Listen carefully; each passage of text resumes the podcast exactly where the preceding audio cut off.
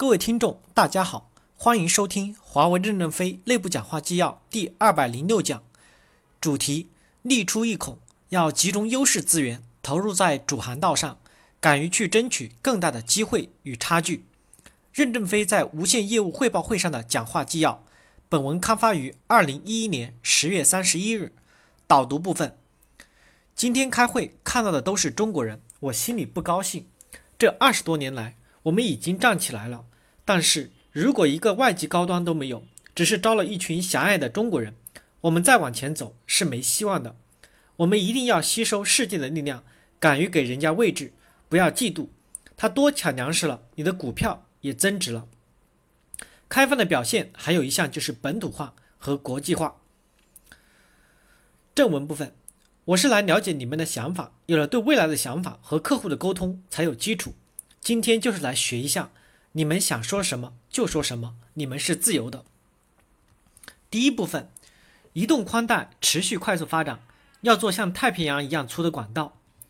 摩尔定律反映的是一种倍增的效应，和马太效应是一样的。移动宽带持续快速发展，并没有违背摩尔定律，只是时间单位发生了变化，从几年变成了几月、几日、几秒。未来十年，空口技术。和运营商的频谱无法满足用户体验的需求，我们又不能够推动世界重新规划频率，但可以用技术将不同的频率、不同的技术制式整合在一起，这样可以减少设备的数量，减少维护的工程量。张大嘴巴，使高速数据迅速进入光纤网。当然，加密基站也可以使频率复用，扩大流量。移动宽带、固网宽带也许会融合成太平洋一样粗的管道。移动宽带贴近接入，也许功能多一些；固网宽带担任主权，像高速公路一样简单快捷、大容量。例如，TD-LTE 和 FDD-LTE 是现实可整合的一个例子，也给 VMAX 厂家找到了一条新的出路。终端要出多频多模的芯片，有了多频多模的芯片，中国移动的终端就可以漫游到世界各国的网络上去了。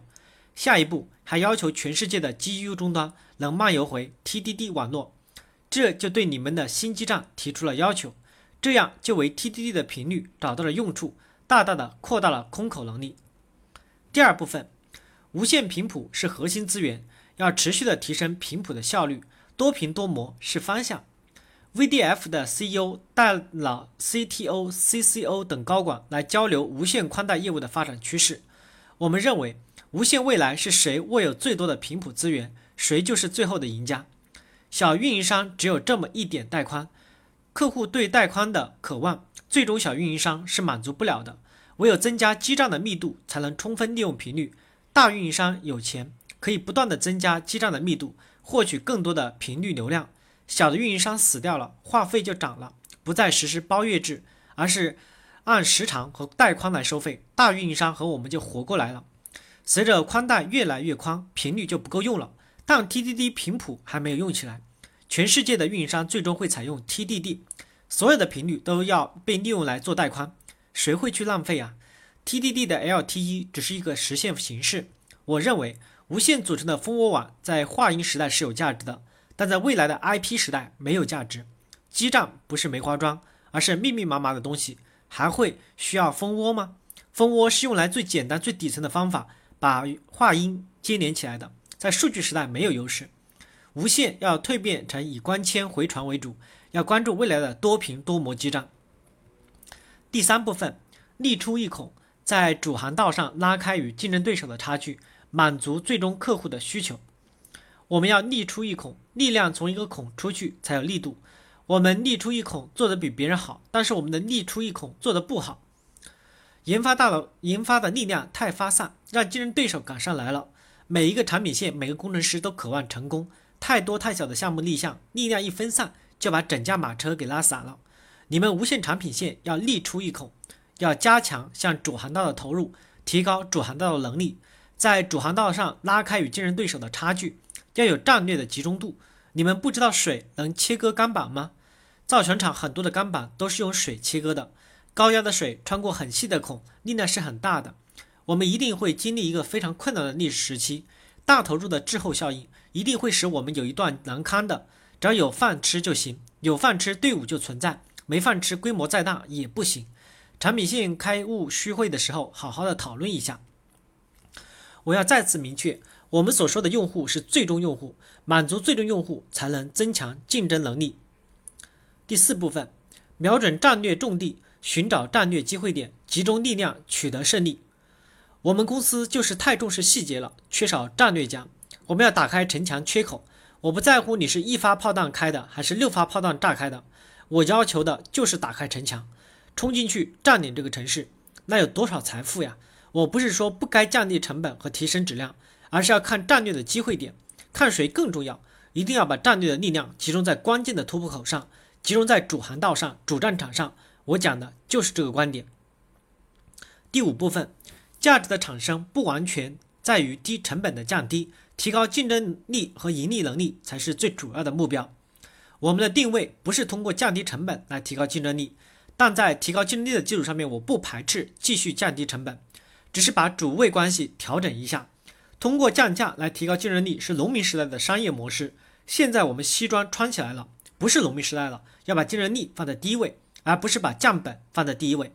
我认为成本和质量是工业时代的产物和主要灵魂。今天已经不是工业经济时代，当我们还在延续工业经济时代的思维，价值的产生不完全在于成本的降低和质量的提升。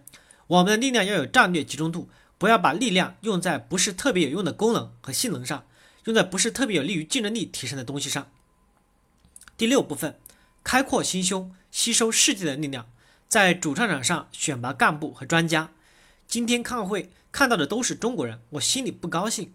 这二十年来。我们已经站起来了，但是如果一个外籍高端都没有，只是招了一群狭隘的中国人，我们再往前走是没有希望的。我们一定要吸收世界的力量，敢于给人家位置，不要嫉妒他多抢粮食了，你的股票也就增值了。在座的这些人将来要拿出时间参加国际会议，不管听得懂听不懂，都要去听和讲，一定要干，要拿出时间来喝咖啡。国际会议中间休息可能就十来分，你拽两个人喝咖啡。这时候是有可能敞开说心里话的。我们在主航道上、主战场上，要有一大批像于疯子这样不信邪的干部。我们也渴望大批不信邪的干部上来，冲到战场上去。上去了就没打算下来，完蛋就完蛋，哪会不成功呢？如果我们没有这种英雄气概，都是退缩在后面，做了很多精密策划，但没有打一炮，有啥用？所以，我认为还是要鼓励很多优秀的青年走上主战场，上战场，特别是高级干部更要上战场。上战场不是让你当士兵，至少要感受一下我们的产品与客户需求的适配性，按照可安装性、可维护性等维度系统考虑我们产品的价值，而不是仅仅停留在技术上面。国家用很长的时间出来了一批领袖是可以的，但对于企业来说太遥远了。我认为你们在座的这些优秀专家要勇于走入领袖的行列，要抓住未来的新机会。怎么在实现个人心情舒畅的同时，促成总价值观实现呢？